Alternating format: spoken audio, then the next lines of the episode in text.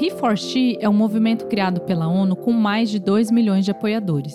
A ideia é fazer um convite para principalmente os homens que se demonstram solidários às mulheres, para assim formar uma frente ambiciosa, visível e unida em direção à equidade de gênero. Parece um paradoxo pedir aos homens que se engajem nessa luta. Com experiência em mais de 10 anos no desenvolvimento de lideranças, principalmente as femininas, posso assegurar que eles têm um papel fundamental. Afinal, a maioria das cadeiras de top management são ocupadas por eles. Você já ouviu falar de viés de afinidade? A gente já trouxe esse tema em alguns dos episódios anteriores. O nosso cérebro prefere e identifica o que é semelhante a nós como seguro e o que é diferente como ameaça.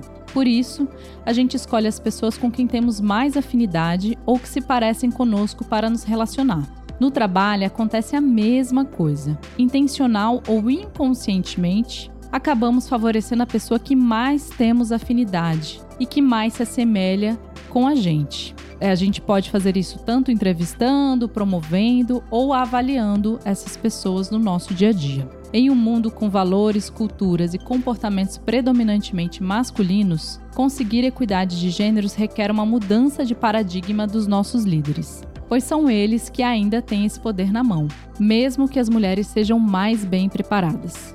Um levantamento do site vagas.com aponta que mulheres cursando a pós-graduação passaram de 57% para 63% e no ensino superior de 56% para 59%. Até o ensino profissionalizante, que até pouco tempo atrás era um ambiente predominantemente pela presença masculina, agora é dominado pelas mulheres elas saltaram de 46% para 54%. Apesar da diferença salarial entre homens e mulheres ter diminuído de 21% para 14%, elas ainda têm ganhos inferiores quando comparado com eles. Diversidade e inclusão trazem muitos benefícios para as organizações. Eu sei disso porque atuo como especialista em diversidade e inclusão há mais de 10 anos, mas percebi que no momento que estamos vivendo agora, precisamos mais do que nunca de lideranças conscientes e sensíveis com as próximas gerações e com um planeta sustentável, que priorizem a dimensão humana além da econômica, a dimensão coletiva acima da individual. Então esse podcast é para dividir com você essa minha experiência e vou trazer convidados que considero muito importantes para o momento atual. Espero que vocês gostem dessa conversa e vamos aprender juntos como construir um mundo com mais justiça social e equidade. A luta pela igualdade de gêneros é como misturar água e óleo numa garrafa. Se parar de mexer, a água volta para o fundo. Só que a maior mudança deve ser justamente no óleo, os homens.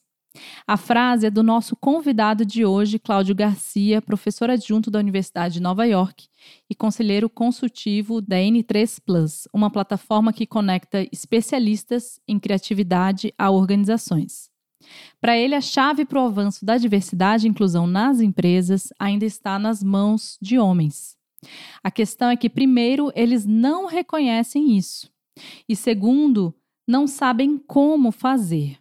E ainda não querem pedir ajuda, pois isso demonstra fraqueza, vulnerabilidade ou algo que não combina com a máscara que aprenderam a vestir ao longo de toda a sua vida. Cláudio vive em Nova York, onde atua como empreendedor, conselheiro de empresas, pesquisador de pessoas e organizações, também é cofundador da startup de saúde Ponto Care e colunista mensal do jornal Valor Econômico. Cláudio, seja muito bem-vinda ao podcast Somos Niwa. Um prazer, Karine. Uma honra estar aqui. É uma honra poder falar sobre esse tema. Para mim, esse é um tema muito importante. É, eu acho que existem várias agendas acontecendo é, em organizações e quando você olha para a nível global, agências que são comuns a todos os países que é, predominantes estão sendo tomadas, né, decisões importantes que estão predominantes sendo tomadas por homens e a gente não está discutindo qual é o papel deles é, como homens, né, é, nessa, nessas mudanças necessárias, nessas agendas. Maravilha. Vamos esquentar então esse debate. Primeiro, é, dizer que eu adorei a sua, a sua última coluna, né, que você tratou, você estava falando sobre quem precisa, na verdade, é, de mentoria são os homens. E aquilo chamou muita atenção, porque Normalmente é o contrário, né? A gente sempre está falando de capacitar as mulheres, capacitar as pessoas negras, capacitar grupos subrepresentados, e ainda há pouco se fala de o quanto que a gente precisa capacitar as lideranças para que elas estejam mais preparadas para esse novo momento e, obviamente, também desenvolver é, as pessoas. E aí eu queria começar trazendo esse tema aqui, Cláudio. Como que a gente desata esse nó que existe entre reconhecer o problema que os homens limitam muitas vezes o crescimento das mulheres pelos vieses, né, que a gente trouxe aqui no início, e como eles também percebem que eles também precisam de ajuda para entender essa questão. Então, primeiro, reconhecer o problema, talvez pelos preconceitos inconscientes, e segundo, o desafio ainda de pedir ajuda, né? De ser vulnerável, de, de mostrar que não sabe de tudo. Como que você entende que a gente pode desatar esse nó hoje? Muito bom. Então, existem várias dimensões que precisam ser tratadas é, quando a gente pensa nessa, nesse desafio de incluir outras categorias da sociedade que não estão presentes é, na, na tomada de decisão, na tomada das principais decisões que é, estão em torno de organizações ou agendas políticas ao redor do mundo. É, e não, não, é tão simples assim, né? mas é, é, óbvio que existem algumas principais limitações que, de uma certa forma, não estão sendo discutidas, e é isso que eu vou tentar é, explicar aqui nessa conversa com você.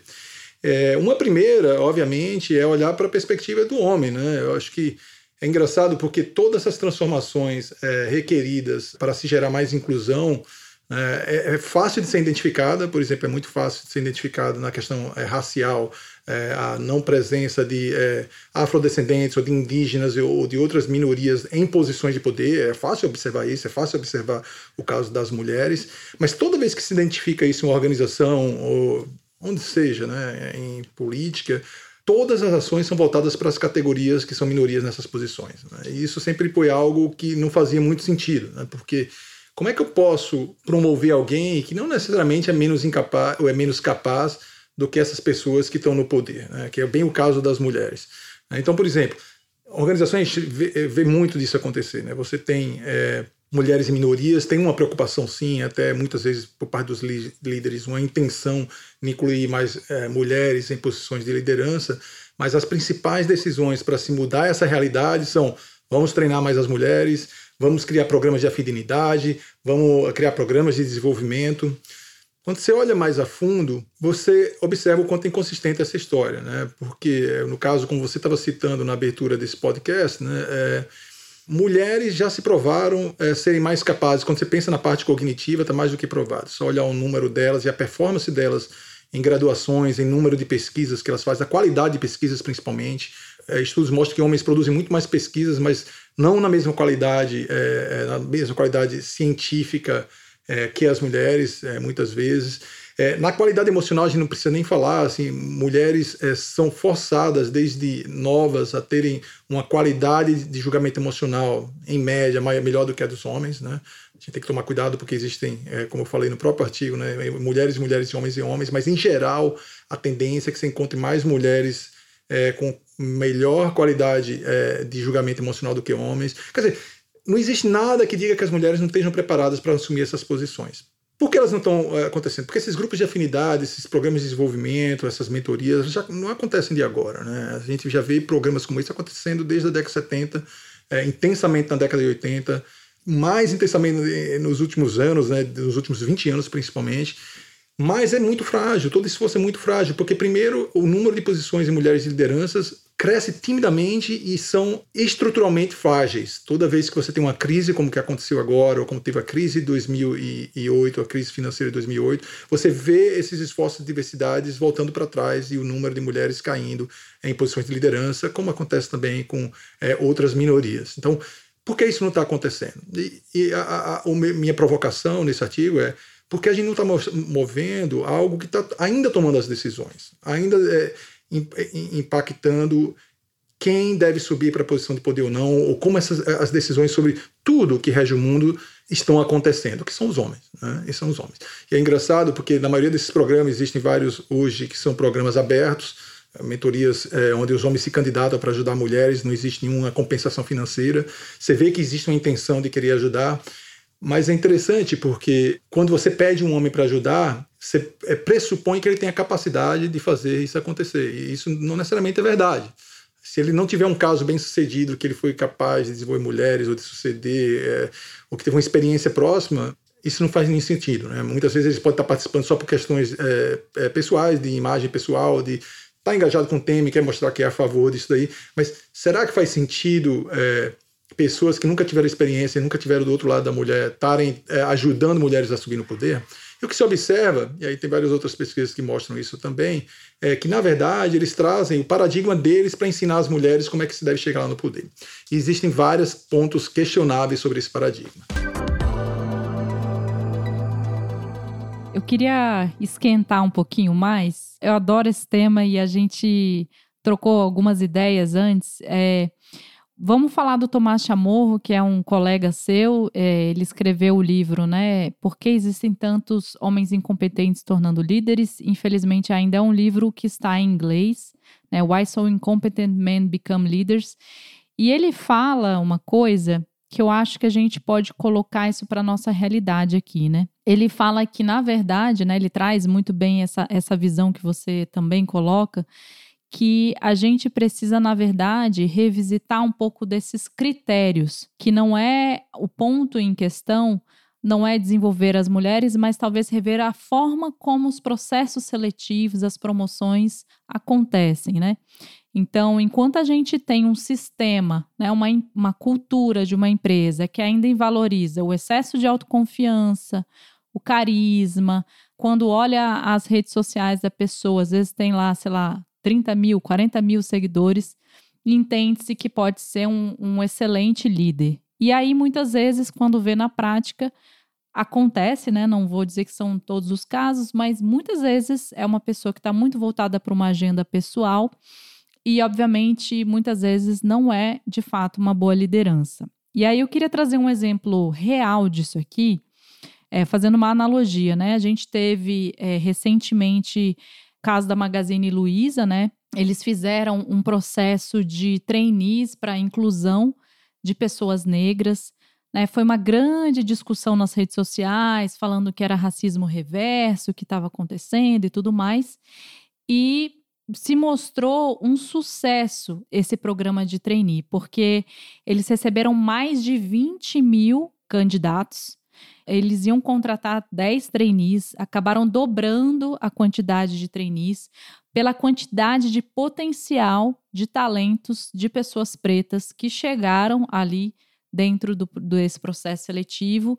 E o que, que o presidente traz isso, né, o, o Frederico? Ele fala que, né, num, num, numa notícia da, da Folha, ele traz que foram revisitados critérios. Então, normalmente num processo de trainee, você vê pessoas muito jovens ingressando.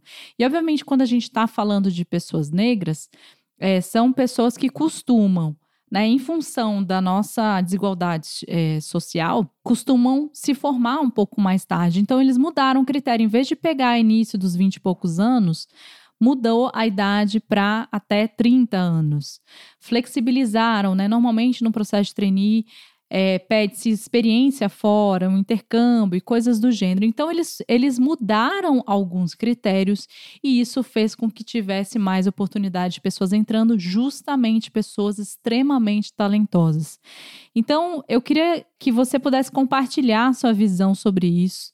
Então, será que seria revisitar então os processos seletivos, é, os vieses, né? É, esse, essa detecção dos vieses das pessoas, revisitar esses processos seletivos para que de fato a gente tivesse mais equidade, seja de gênero, seja de outros grupos dentro das organizações? Sim, sem dúvida. É, um das, das, dos argumentos que eu sempre uso em relação a essa questão de inclusão é, que não dá só para trazer o, o, os talentos né, é, dessas minorias se você não muda o sistema. Né?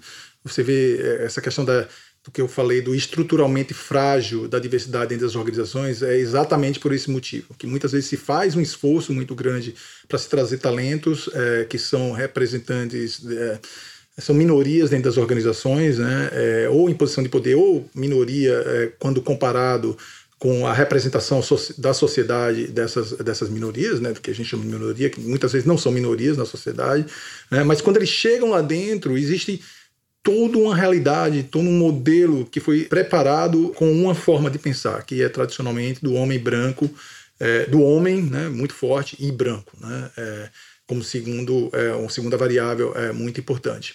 E isso é muito sutil, a gente não percebe isso, mas isso está no modelo que se imagina que é meritocracia dentro das organizações, isso está no modelo, como você falou, de recrutamento, como você pensa o que é o talento, na definição do que é talento. Por exemplo, é, para mim isso é um crime que as organizações fazem hoje em dia, se incluir mais gente para a, a necessidade de ter mais diversidade nas organizações, que é, por exemplo, como eles criam esses framework uh, de competências, né, o competence framework, né, o, o, mapa de competência de uma organização, que muitas vezes são ilusões cognitivas do que se espera que é um talento, de qual é a cultura da, sua, da organização, que força e, e, e, força recrutamento, performance management, todos os processos da organização a fazer com que a diversidade seja aniquilada, né, porque força que todo mundo seja um mais parecido com o outro para passar nesse mapa de competências como se fosse um filtro. Então, assim, quando você olha para o sistema que governa organizações, ele não é amigo da diversidade, ele não é amigo de, de se permitir é, que a diversidade chegue onde ela tem que chegar e, você, e, e, mais do que isso, que se explore os benefícios que a, a diversidade pode trazer para uma organização. Tem uma questão social, obviamente, muito importante é, quando se fala da diversidade, mas tem uma questão para se gerar vantagem competitiva ou para se gerar é, benefícios para a organização em todas as áreas. Relacionamento com clientes, é, desenvolvimento de produtos, tomada de decisões sobre o futuro, que não são é, exploradas como poderia por causa desses modelos, esses sistemas de gestão, a forma como se pensa que uma organização deve funcionar. Nossa, isso que você traz é, é muito importante, né? Porque Pensando em termos de, de a gente estava falando sobre capacitação, né? Eu trabalho já tem 10 anos com essa área de diversidade de gênero. E de fato, historicamente, pelo fato da gente viver nessa sociedade que ela é machista, ela é patriarcal e existe uma indústria da beleza, e existe toda um, um, uma sobrecarga né, de culpa que coloca as mulheres o tempo inteiro em ficar revisitando, né? Será que eu estou, é, estou me dedicando mais ao meu trabalho? As pessoas estão questionando, talvez, que eu não sou aquela mãe é, dedicada. Ou quando eu sou uma mãe extremamente dedicada, ah, então quer dizer que ela não se importa na vida profissional. Então, assim, é o tempo inteiro existe esse sentimento de culpa que perpassa a carreira da mulher, né? E, obviamente, que quando ela entra dentro de uma organização, ela tem, de fato, uma autopercepção muitas vezes menor do que aquilo que as pessoas veem por essas questões que a gente está trazendo aqui. E aí o que eu queria trazer para você e refletir aqui é que quando você fala sobre mudar o framework, mudar o sistema, né? Porque, obviamente, foi comprada essa ideia de meritocracia numa sociedade que é extremamente desigual, que os pontos de partida são completamente diferentes, então falar de meritocracia já é um grande erro, né? E a gente ainda ouve esse, esse, esse tipo de fala sendo muito presente dentro das empresas hoje. Se a gente pudesse falar aqui como mudar esse framework, esse design, né? Você estava falando sobre o framework de competências, como que ele poderia ser mais flexível para atender às nossas necessidades? Porque eu acho que muitas vezes a, as empresas né, veem padrões de fora e muitas vezes, e padrões às vezes que podem ser bem-sucedidos e, e muitas vezes trazem aqui como algo que é algo de sucesso e, obviamente, para uma realidade muito complexa que é a brasileira. Então, se você pudesse é, falar um pouco sobre isso, né? Como que você acha que a gente poderia mudar esse, esse design, esse, esses sistemas? Como que a gente poderia, de fato, trazer inclusão né, mais do que diversidade, inclusão dessas pessoas. Que possíveis caminhos é, você traçaria para a gente, de fato, conquistar essa inclusão que tanta gente fala aqui dentro desses episódios da NIWA. Só antes um pouco, quero voltar, porque muitas pessoas pensam, pô, meritocracia é realmente que existe na minha empresa, muitos gestores fazem isso, eu primo a meritocracia.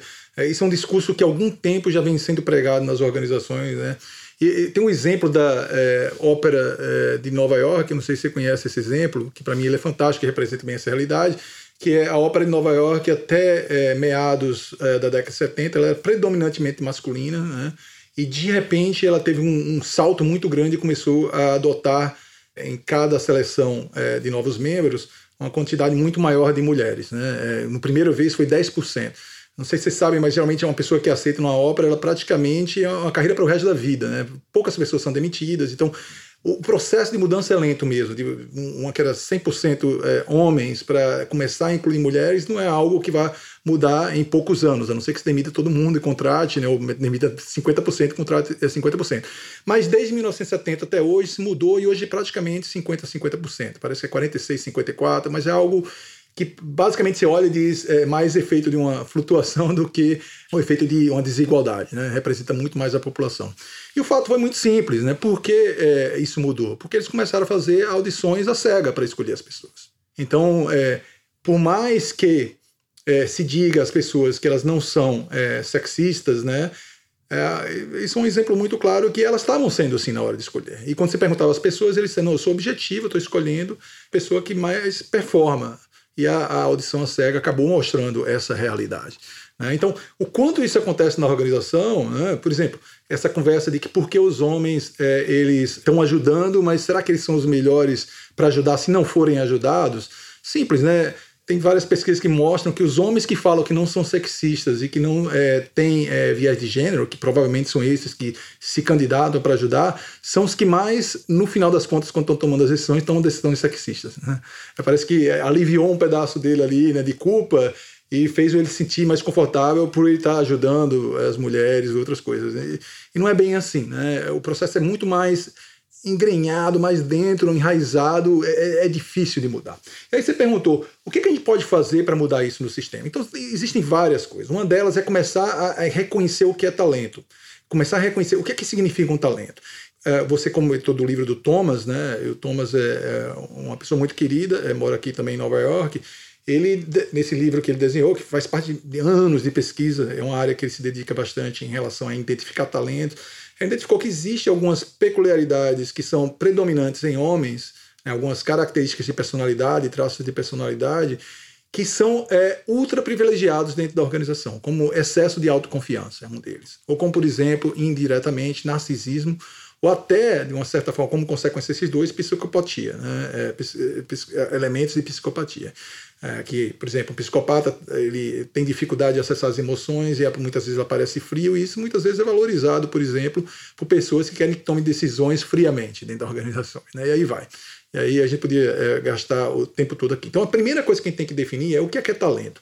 E eu parto de um pressuposto, é, na minha cabeça, quando eu olho gestão, tento analisar o momento que a gente está vivendo né, como um mundo, né, como um mundo super incerto, é super volátil, né, é, que é, é, de difícil previsibilidade sobre o que virá próximo, com muitas oportunidades, porque como tudo está de uma certa forma mudando, existem muitas dinâmicas demográficas, dinâmicas culturais, dinâmicas é, tecnológicas, isso cria várias oportunidades emergentes, oportunidades que a gente não consegue visualizar daqui a quatro, cinco anos. Né? Então, isso demanda, como modelo de gestão, como você pensa em gestão de organização, que as decisões sejam tomadas sobre a ótica do, do, da maior número de pontos de vista possíveis numa dinâmica humana. Não adianta se botar um milhão de, de, de, pontos de vista diferentes, que cria muita complexidade, você não vai. Mas o quanto mais uma organização conseguir trazer pontos de vista diferentes na hora que está desenvolvendo produtos, recrutando talentos, né, pensando em novos mercados para agir, pensando como lançar tecnologias, mais ela pode ter perspectivas que não são é, foram vistas antes. Não sei se você sabe, por exemplo, mas existe essa grande questão sobre é, carros, existe essa grande questão sobre é, a segurança de carros para mulheres, né? Que mulheres são a minoria no número de acidentes de trânsito e geralmente acidentes de trânsito com mulheres são muito menos drásticos que os acidentes com os homens, e os homens são a maioria nos acidentes de trânsito, mas percentualmente se morrem muito mais mulheres em acidentes de trânsito do que homens. Por quê? Porque o design de segurança dos carros foram desenvolvidos sobre uma ótica, uma visão do homem médio, do homem médio, não da mulher média ou de como é o corpo feminino, mas do homem médio. médio. Até então, é, os, os bonecos de madeira que fazem as simulações ou de plástico, eles são cópias de bonecos masculinos e não de femininos. E as mulheres elas têm separações nas costelas que são diferentes, elas têm os seios. Né? Então, assim, os carros não foram direcionados para isso. Agora imagine se isso se torna evidente é, para os consumidores e você lança um carro que é o carro mais seguro possível para grávidas. Você muda todo o mercado. Então, assim, você consegue pegar uma parte do mercado que ninguém está explorando é, até então. Né? Então, existe uma oportunidade muito grande quando você pensa diversidade no modelo de gestão. Mas para você fazer isso acontecer, você tem que mudar a, sua, a forma como você pensa em gestão. Então, por exemplo, é como a gente está falando, começar a rever talento. Segundo ponto que é muito importante, a gente tem um foco, principalmente na, na nós do uh, Ocidente, a gente tem um foco extremo no indivíduo. Né? Os sistemas de, de, de, de, gestão, principalmente gestão de performance, ele é focado no indivíduo. Né? E o que cria é, essa necessidade de sobreviver. Né? Ele é focado na performance e não em contribuir para ajudar. Né? Por exemplo, como a gente sabe que o mundo é emergente e é incerto, a gente não sabe o que vai acontecer, o certo seria você criar um modelo de gestão que suporte aprendizado e maturidade de grupos, por exemplo. Isso é pouco visto nas organizações. As organizações não sabem nem como mensurar isso daí. Né? Mas que faria muito mais sentido, porque hoje, quando você vai lançar uma estratégia, não é algo que você conhece, é algo que você vai testar. Que você precisa ter feedback, você precisa ter grupo com pontos de vista diferentes, repensando se a estratégia está indo no caminho certo, pensando em alternativas construindo aos poucos, né? É, à medida que isso vai ganhando maturidade para poder chegar lá mais na frente muito mais certo. Então, isso é outra parte que as organizações poderiam. Tem, já existem muitos instrumentos que elas poderiam estar revisando como funciona. Né? E mais ainda, né, é, pensar, como a gente está nesse mundo de estratégias mais adaptativas e descritivas, pensar como isso muda para todos os processos de gestão. Vou, por exemplo, vou dar um, um exemplo para recrutamento. Né? Recrutamento Muitas vezes, ou na maioria das organizações, é, inclusive os softwares são desenhados dessa natureza, ele foca no ranking, né? no ranking baseado numa premissa do que é talento, que pode estar equivocado.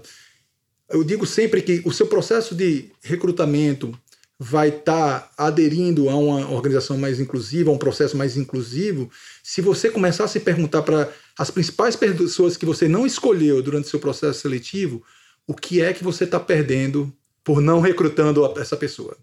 Porque é uma escolha, você não vai encontrar. Eu acho que essa é a beleza do processo da, do Magazine Luiza, que eles revisaram o talento e eles se permitiram né, trazer pessoas que até então ninguém se perguntou antes o que é que nós estamos perdendo e não está trazendo essas pessoas dentro da organização.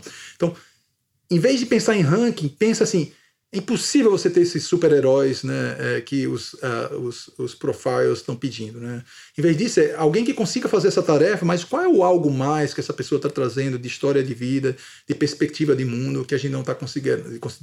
E começar a mudar, porque vai ter outras pessoas que vão ficar. Mas se você tiver essa consciência de que você está fazendo uma escolha por um e que você está perdendo outras coisas, porque não dá para ter tudo, você vai começar a pensar de outra forma no seu processo de recrutamento.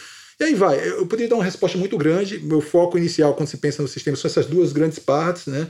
É que é foco extremo no indivíduo é, é, e como é que você muda o seu sistema de gestão para não ignorar o indivíduo, mas entender qual é a contribuição dos grupos. E o segundo ponto é como é que você muda o seu sistema de gestão para ele ser mais adaptivo e, e, e gerar frutos da inclusão. E para isso você tem que ir lá do recrutamento até a forma como você é, mede performance, até a forma como você é, premia essas pessoas. E aí vai. Nossa, eu pensei em tantas coisas quando você estava falando, e aí eu quero trazer uma. Foi uma fala sua, se eu não me engano, que eu ouvi, inclusive na live que você estava é, com a Heloísa, né?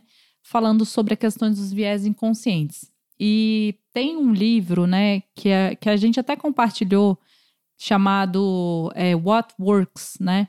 Que é o Gender Equality by Design, da Iris Bonet.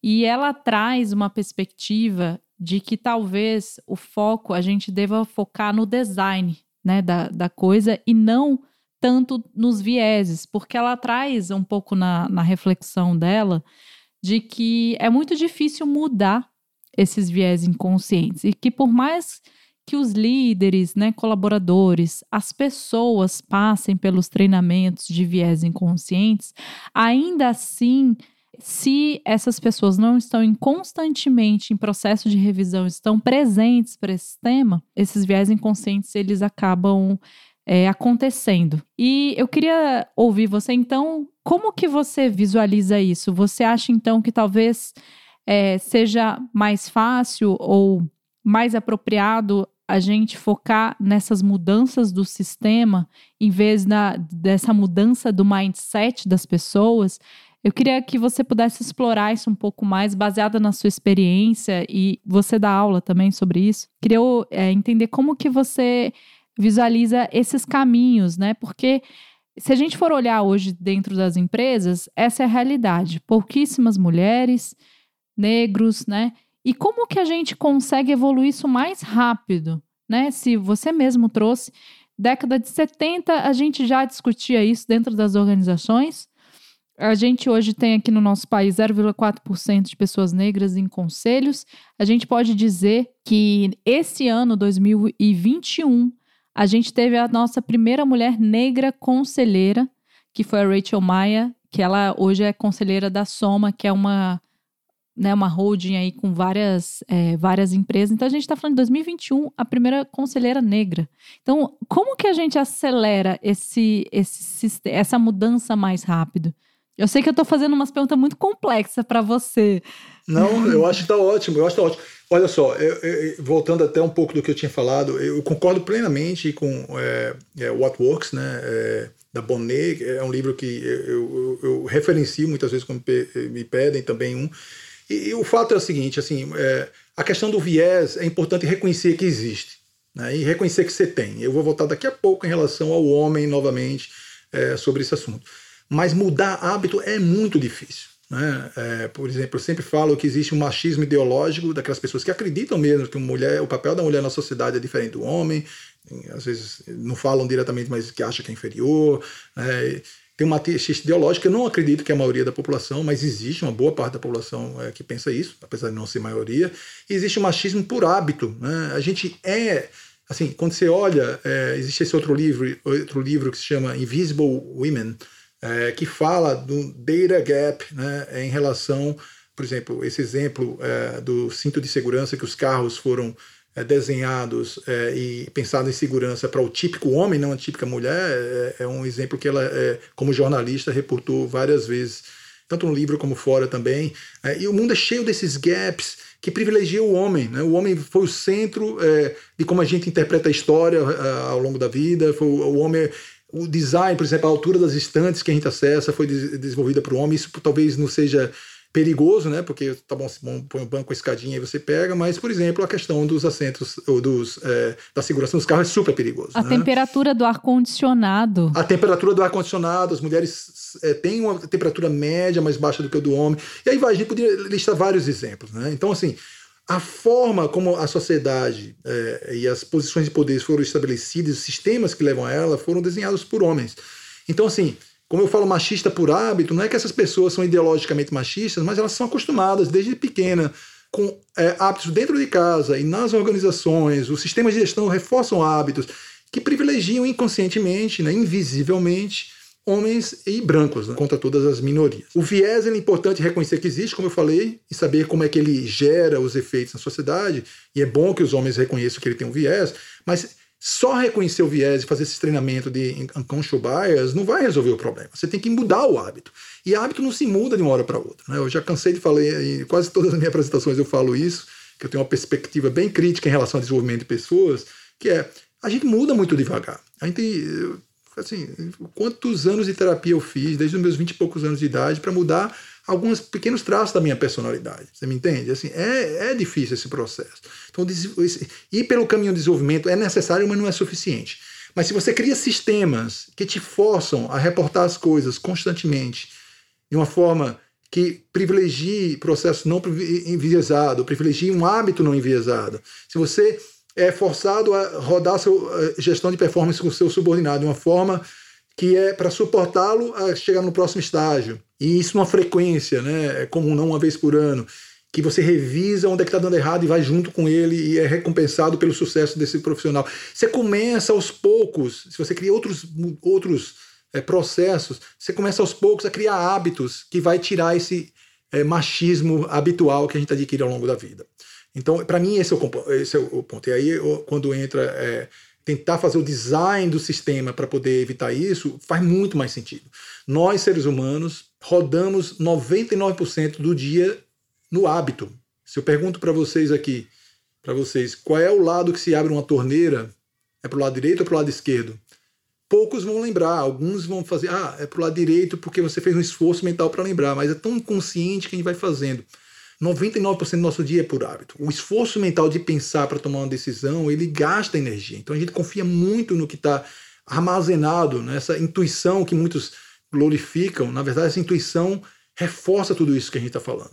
A gente é falho na intuição. Né? A ciência a ciência cognitiva nos últimos 30 anos tem mais do que mostrado o quanto nós somos falhos, o quanto a gente perpetua problemas por essas falhas, né, de, por vários motivos. Então, assim, o sistema faz muito sentido, que é um pouco do que a gente estava falando antes, né, que é a questão de como é que você cria sistemas de gestão que vão beneficiar a empresa ao mesmo tempo que vão ser mais inclusivos, porque ele vai ter paradigmas que estão enraizados na organização nesse pró. E é por isso que eu tenho, eu sou cético em relação a os homens. É engraçado, né? Porque hoje esses programas eles põem fotos dos mentores. Eu vejo vários homens, eu conheço alguns deles, são pessoas boníssimas, muito gente boas, mas são muito machistas. Eu conheço eles, né? São, alguns são amigos. E eu digo, não, esse cara não vai conseguir, ele vai passar uma, uma mentalidade do que é chegar na posição de PD, que é praticamente uma, uma, uma, uma, réplica do que a gente não quer, do que a gente não precisa lá. A gente não quer mulheres sendo é, masculinizadas para chegar no poder, a gente quer que ela traga o que ela tem de diferente, né? O que ela tem de diferente, que são muitas coisas, porque a história de vida dela são diferentes. Tem questões não só biológicas, mas questões herança cultural que estão fazendo falta lá no topo da organização.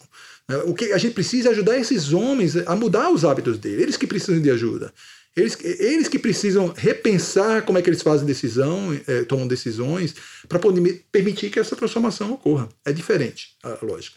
Entendeu? Então, assim, eu adoro esse programa de mentoria, eu acho que torna as mulheres mais fortes, acho que ajudam elas a se sentirem acolhidas por outras mulheres que têm realidades semelhantes né, fora a questão de outras é, particularidades de desenvolvimento que existem nesses programas. Mas isso, por si só, não vai ajudar enquanto tiverem homens lá na, em cima mantendo o design que é ultrapassado, que não vai é, levar as pessoas lá para cima, né? não vai levar essas minorias é, para onde elas merecem estar. Porque competência você vai encontrar, como é o caso da Magazine Luiza, que encontrou várias pessoas muito talentosas e competentes é, não foi um esforço é, sobrenatural para fazer isso acontecer. Muito bom, gente. Esse papo tá, tá muito legal. Tô, tô adorando aqui. É, espero que vocês estejam gostando aqui também. Uma coisa que você trouxe foi sobre essa cultura do erro, né? O quanto que a gente não está aberto para aprender reaprender e aprender novamente. Parece que a gente vive nesse sistema, né? E, voltando à sua fala, né? A gente vive na sociedade ainda cada vez mais individualista, né? Cada vez mais narcísica. Parece que todo mundo só quer o sucesso lá, né? Olhar só tá lá na capa lá da revista Forbes e tudo mais, que foi a primeira empresa, né? Com seu selo de diversidade, etc. É, mas ao mesmo tempo é um paradoxo também, porque se a gente quer, de fato, essas empresas mais diversas, elas vão ter que investir esforços, elas vão ter que investir tempo, elas vão ter que criar processos seletivos que talvez não funcionem e que talvez haja um aprendizado ali, um repertório ali para ser aprendido, para que para os próximos processos seletivos eles melhorem. Então, eu queria que você pudesse falar é, se você vê esse paradoxo entre a gente precisa, para falar de diversidade, de um tempo, né? De, né, a gente precisa testar mais, né? Para a gente conseguir é, aprender com muitas vezes com esses erros, para a gente conseguir avançar mais rápido. Mas ao mesmo tempo, todo mundo quer o sucesso, né? Todo mundo quer lá, tipo assim, tá, tá na capa das grandes revistas e tudo mais. Como que você avalia? É, você já foi presidente de empresa? Esse não esperar, né, essa necessidade dessa urgência de fazer as coisas, de ser o primeiro, né, de, de, de estar na, na, nas primeiras capas, de ser, de ser o, o, primeiro do ranking, ao mesmo tempo com essa questão do aprendizado, né, porque a gente, todos nós estamos aprendendo em relação à questão de diversidade e inclusão. Então, eu queria que você pudesse falar um pouco sobre isso, se é um paradoxo para você, é, e como que a gente cria esses ambientes mais seguros, né? A ponto das pessoas falarem que estão vendo coisas erradas, se permitirem se expressar, olha, você me interrompeu três vezes nessa reunião, eu me sinto desconfortável. Como que a gente cria é, esses ambientes mais seguros para as pessoas se sentirem incluídas? Não sei se você tem a resposta, mas bora lá. É, são várias é, perguntas, né? É, é, como é que eu responderia? Sobre a questão do sucesso, primeiro. Né? É, eu acho que muitas vezes as organizações deseducam é, o que é o sucesso. Né? eu acho que tem uma questão aí do exemplo, obviamente. É, engraçado porque ultimamente tem chovido posições aqui nos Estados Unidos de CEOs querendo contratar uma pessoa só para cuidar da comunicação do CEO. É, os Estados Unidos talvez é um dos países que mais oculta o indivíduo, esse líder super é, fenomenal existe. Né? É, infelizmente isso não ajuda, isso é uma replicação é, desse modelo é, que é, é, bem masculino, do, do narcisismo. Né? infelizmente irá ajudar a perdurar esse niilismo, né, se a gente pode falar, esse machismo é, invisível dentro das organizações. Né? A gente pode dizer, né? Eu, eu acho a cultura dos Estados Unidos é uma cultura de self-marketing. Né? Muito, é muito. É uma coisa que quando eu comecei minha carreira a interagir com é, americanos, a coisa que me assustava era que eu fazia minhas avaliações de performance, né, e levava para o meu chefe, né, e eu tentava ser o mais honesto possível, até como uma forma de não perder a, a minha reputação com ele, né, porque né? se tivesse credibilidade, exatamente, né, minha credibilidade. E ele chegava, ele olhava para mim e dizia: Você precisa ser é, mais é, generoso com você. Por que você é tão duro com você? E aquilo só era estranho, né? Porque eu estou sendo duro, eu não estou sendo duro, eu estou sendo honesto, não é que eu preciso melhorar, né? E aí, com o tempo, é, obviamente, eu, eu, trabalhei por 14 anos na empresa global, é, na área de desenvolvimento de pessoas, na área de carreira, nessa parte mais soft das organizações. Me ajudou muito a compreender essa realidade, né, do jeito que ela é, não só como é, se fala nos livros. E a verdade é que, é, por exemplo, é, um europeu em geral, é, não todos os brasileiros, mas uma boa parte dos brasileiros, geralmente a avaliação pessoal sua é, é, igual ou menor né, do que a avaliação dos seus pares. Né? Os americanos é o contrário, geralmente todo mundo se avalia muito maior do que o que os pares avaliam, né, por exemplo. Né? É, e aí tem várias dessas nuances, né? Mas o, o, fato de é, se focar muito nesses exemplos do líder é, bem sucedido, do líder que é, que deu certo, né, que ele foi exemplo, e isso é um desperdício do que realmente acontecer dentro das organizações. Né? Geralmente esses caras são narcisistas, é, que é um pouco do que é, muito do que Chamorro fala lá, pessoas que são autoconfiantes, que têm, têm capacidade de comunicação, mas que ao fazer isso criam um paradigma do que é ser um líder, né? Que é, não é o que é de fato é, é, como a liderança ocorre dentro das organizações.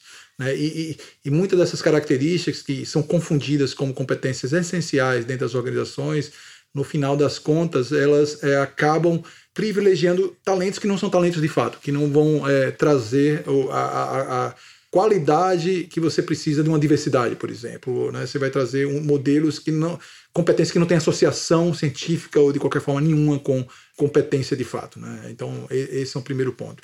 Então, assim, Hoje em dia, isso foi até um, uma conversa recente que eu tive com vários é, líderes aqui nos Estados Unidos, falando que tudo que as organizações fazem, elas postam no LinkedIn e os próprios profissionais postam. E muitas vezes é, são programas interessantes, ou coisas interessantes que eles estão fazendo, e eu, como uma pessoa curiosa, vou até eles e digo, pô, me explica mais aí o que, é que você está fazendo.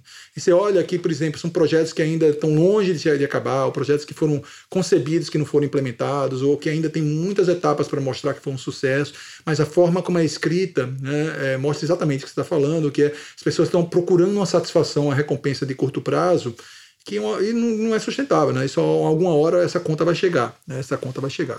Agora que a gente está no momento de liquidez, tem muitas organizações sendo sustentadas com IPOs irrealistas, é, startups que estão sobrevivendo com um dinheiro que está destruindo o valor social. Então, assim, é capaz, você consegue fazer um monte dessas coisas, mas o quanto isso é sustentável, é, você acaba, o quanto isso é uma prática decente, né? É, não sabemos. Né?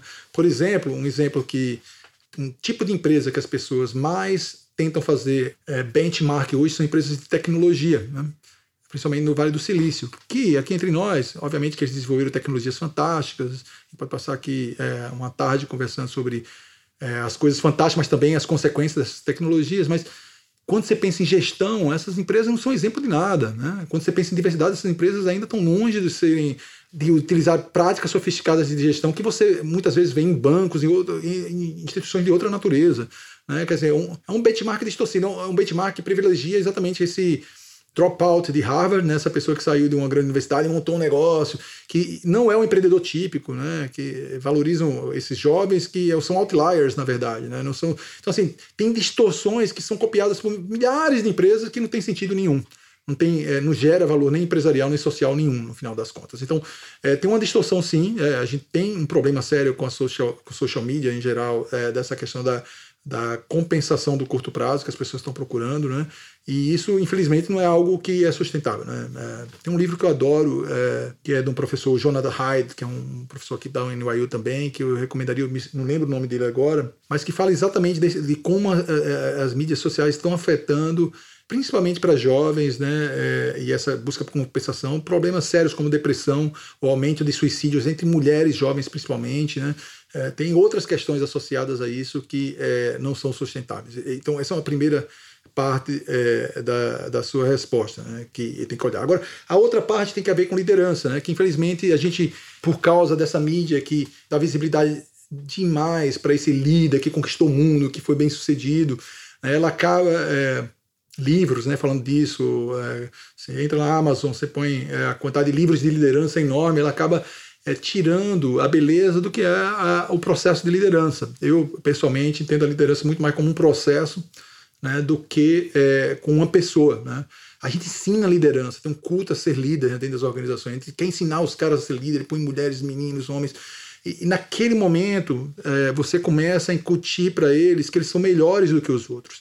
E toda vez que aí já tem outras milhões de pesquisas científicas é, em relação a isso. Toda vez que você começa a dizer para os outros que ele tem um determinado tipo de poder, que ele é um high potential talent, que ele é um líder, um líder potencial, que ele é um trainee super bem escolhido para. Você acaba é, gerando um monte de consequências negativas para o comportamento dele. É inconsciente também. Você acaba sinalizando todos esses exemplos do que é ser um líder, e essa pessoa vai ser discriminatória, arrogante, ela não vai ouvir o outro, tem várias consequências que são inconscientes que ela vão levando para isso. Em vez disso, a gente tem que olhar a, liderança como um processo, um processo que você precisa ter pessoas que precisam em determinados momentos liderar, que são pessoas que conhecem o problema que está lidando, e pessoas que têm que seguir, né? Mas se você estimula uma cultura ser, é, é, do ser líder, todo mundo quer ser líder, ninguém quer ser índio. Você cria conflito desnecessário, conflito não produtivo dentro das organizações. Né? Então, assim, a gente tem que começar a revisar o que é ser liderança. Esses programas de liderança, é, só o fato de dizer programa de desenvolvimento de liderança e botar as pessoas lá dentro, eles criam mais problemas para as organizações do que eles desenvolvem essas pessoas para serem líderes de fato. Tudo isso está misturado, né? E, e, se olhar, se você pensa que esses exemplos de líderes que vão predominante para a mídia são exemplos masculinos, né? Self-confident, né? É, altamente autoconfiantes, né, é, com traços narcisistas, você reforça todo esse sistema, né, tudo enganchado. Você tem que quebrar isso. Então as organizações têm que quebrar isso. O que é, que é quebrar isso? Como é que eu crio um processo de liderança que quem que mesmo eu como um presidente eu me permito ser liderado por alguém que conhece mais um assunto do que eu e deixo isso evidente. Eu participo do processo de, de, de liderar, mas sem abdicar da minha responsabilidade como CEO, como presidente né, de que fazer com que essas vozes sejam as vozes principais, dependendo do que o problema seja. Que eu conecte as pessoas certas, que eu crie infraestrutura para que isso navegue, para que isso flua na organização, para o benefício da organização e do impacto que eu quero causar para os meus clientes, para a sociedade e aí vai. Então é, é completamente diferente. Eu, tirar esse foco do indivíduo e olhar para o processo, para o sistema, é, é, traz, uma, é, traz é, medidas diferentes, realidades diferentes para quem quer passar por esse processo. É um processo de longo prazo, não se constrói de uma hora para outra. Ai, maravilhoso. E a gente, eu gosto, eu também sou fã da Brené Brown, a mulher, né, digamos assim, que fala sobre vulnerabilidade, né, tá entre os 10 TEDs mais vistos, né, o poder da vulnerabilidade, coragem de ser imperfeito. Eu tenho vários livros dela e o quanto que é importante essa liderança. E quando a gente está falando de diversidade e inclusão, ela entender que ela não sabe de tudo e que ela vai sempre estar tá aprendendo com outras pessoas. Eu acho que a gente precisa ressignificar a liderança. Não é ser menos líder você falar que você não sabe e que você quer aprender e que você conta com o seu time para que o seu time, junto com você, chegue ao resultado. Então, é, eu acho que essa é uma mudança de paradigma. Ela, é, eu já vejo um certo avanço, ainda não está ainda acredito que né, a gente ainda está um pouco longe disso, mas eu vejo que essa é a chave. E quanto mais a gente tem essa liderança humana falando que não sabe de tudo, que está aqui para aprender que se emociona, que chora, que diz: Olha, eu não posso, vou, vamos adiar essa reunião porque meu filho está doente. É, você mostra que de fato isso é o exemplo para as outras pessoas seguirem, né? Eu, né, como faço esse trabalho há muito tempo com mulheres, eu percebo que obviamente tem um papel muito importante da liderança em relação a mostrar que também tem filhos, a mostrar que, olha, gente, meu filho está me chamando aqui agora, eu vou lá atender o filho. Então você permite que as pessoas também falem sobre o seu filho também, dizem, nossa, seu filho está doente, meu filho também estava doente. Quanto que é importante a gente mostrar essa vulnerabilidade, mostrar que existe, somos um ser integral, né? Não estamos dissociados a uma coisa a vida pessoal, outra coisa a vida profissional. A gente é esse ser integral e quanto mais a gente mostrar isso dentro do ambiente, eu acredito que mais as pessoas vão se conectar com essa liderança e mais, com certeza, vai ter mais admiração, com certeza eu acredito que vai ter mais colaboração, mais cooperação, e é tudo que a gente está precisando nesse momento, né? Então, eu queria agradecer, a gente já está. É, foi maravilhoso, eu gostaria de ficar aqui mais um tempão trocando com você. E, assim, para a gente fechar, se você pudesse é, dar suas palavras finais, algo que você queira compartilhar aqui, talvez um pouco da sua vida profissional, coisas que você entende que são importantes sobre esse tema. E mais uma vez agradecer seu tempo. Você é para mim uma referência, né, de um homem em desconstrução, né? Porque estamos todos em desconstrução. E, e acho muito importante a gente ter homens mais conscientes como você, que esse bate-papo entre a gente foi, para mim, foi muito legal. Aprendi muito com você. Não, muito bom, muito bom. Eu, eu, vou pegar o que você falou no final sobre essa questão da vulnerabilidade, né? E você falou, ah, falar alguma coisa pessoal ou profissional, no caso, vou falar pessoal, né? Que assim, é, de tudo isso que a gente conversou, tem um foco muito grande no sistema, mas a gente tem como ajudar os homens, inclusive eu ser ajudado né, nesse processo, né? eu, Cláudio, myself.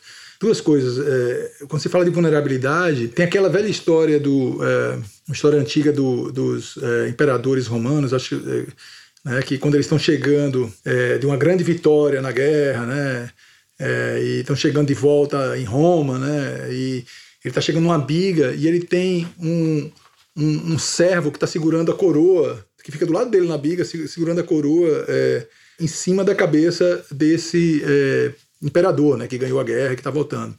E que fica falando, é, e, e, todo mundo ali aclamando o imperador que ele ganhou. Imagina o ego da, desse imperador, né? Conquistei o um mundo, estou subindo, mas ele está ali no ouvido dele, não só segurando a coroa, o, o servo, como também falando: Memento mori, que se lembra, lembre-se que é mortal, né?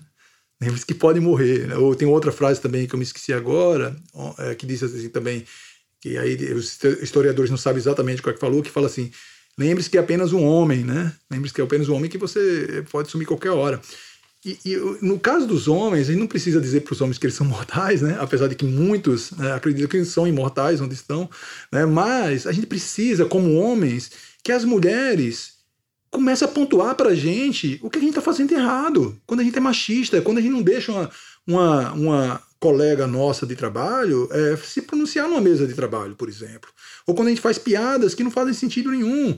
Né? Todos esses momentos são momentos de educação para a gente criar, quebrar esse machismo por hábito que a gente adquiriu ao longo das vidas. Por sorte, aí eu falando da minha questão pessoal, eu tenho uma esposa que é maravilhosa em fazer isso. Né? Que, graças a Deus, eu também posso falar um monte de coisas pro lado dela. Então a gente tem essa relação. É, e que ela fica brava, eu fico bravo muitas vezes, mas a gente se entende, a gente consegue, eu consigo pegar o feedback, consigo mudar padrões que possam ser mais é, equânimes né, para a nossa realidade, que tem uma filha em Nova York, que é uma cidade difícil, que não tem as facilidades que a gente tem é, no Brasil, que é uma outra história, né, em países é, subdesenvolvidos. Né? É, então, assim, para mim, é isso que a gente tem que ficar na cabeça. E os homens têm que ser vulneráveis para essa realidade, vulneráveis para entender que eles são os que estão boicotando isso tudo por causa desses pequenos hábitos machistas, dessa forma de ver o mundo que eles adquiriram ao longo da vida. Esse é o principal aprendizado. Então, quando eu falo que os homens precisam de ajuda, para encerrar aqui, é, a gente precisa de pessoas que pontuem para a gente. E quem melhor pode pontuar é quem mais sofre ou que mais é impactado negativamente por essa realidade. Não necessariamente sofre, né? Mas que mais impactado por essa realidade, que são mulheres ou outras minorias que são impactadas por esses que estão lá em cima no poder. Então essa é a grande educação. Então se eu investiria muito mais em educação para essas pessoas mudarem os hábitos do que para as mulheres, porque as mulheres, como o Thomas fala, né, o Thomas Chamorro, e como eu falei no meu artigo, elas já estão preparadas, elas podem assumir qualquer uma dessas posições. Não que elas tenham que parar de se educar, de se desenvolver, todo mundo tem que se desenvolver pro resto da vida, mas elas não estão necessariamente preparadas. Karine, foi uma honra estar aqui, é um tema que é, me toca muito, sou pai de duas meninas, é, e eu acho que como humanidade a gente está perdendo grandes oportunidades de tomar decisões diferentes, porque falta para quem toma decisão pontos de vista diferentes. A gente está tomando decisões importantíssimas sobre agendas muito importantes no mundo sobre uma mesma ótica. Isso tem que mudar. Isso vai mudar quando a gente tiver mulheres e outras minorias em posição de poder que são representativas da realidade da população demográfica mundial. Aí a gente vai começar a ter efeitos diferentes. Essa é uma, é uma, uma intenção pessoal que eu tenho. Aí eu, é uma honra ter a possibilidade de estar falando sobre isso aqui com você. E parabéns pelo que você está fazendo aqui, é muito legal. Ai, obrigada, Cláudia. Obrigada por, por essa consistência no seu pensamento. Eu acho que você tem uma linha extremamente coerente e consistente é, na forma como você fala sobre esse tema. E eu tenho certeza que muitas pessoas que estão ouvindo aqui a gente também aprenderam muito. Eu acredito na soma de inteligências, né, para abrir espaço de troca, evolução, criando colaboração e diálogo. E você que valoriza a diversidade, que está aqui ouvindo esse podcast, se você tiver qualquer sugestão, mande para mim lá no Insta @somosniwa, ou se você preferir pode mandar um e-mail também contato @somosniwa.com.br. A gente está também no LinkedIn. Até o próximo episódio, toda quinta, na sua plataforma preferida. Uma produção, voz e conteúdo.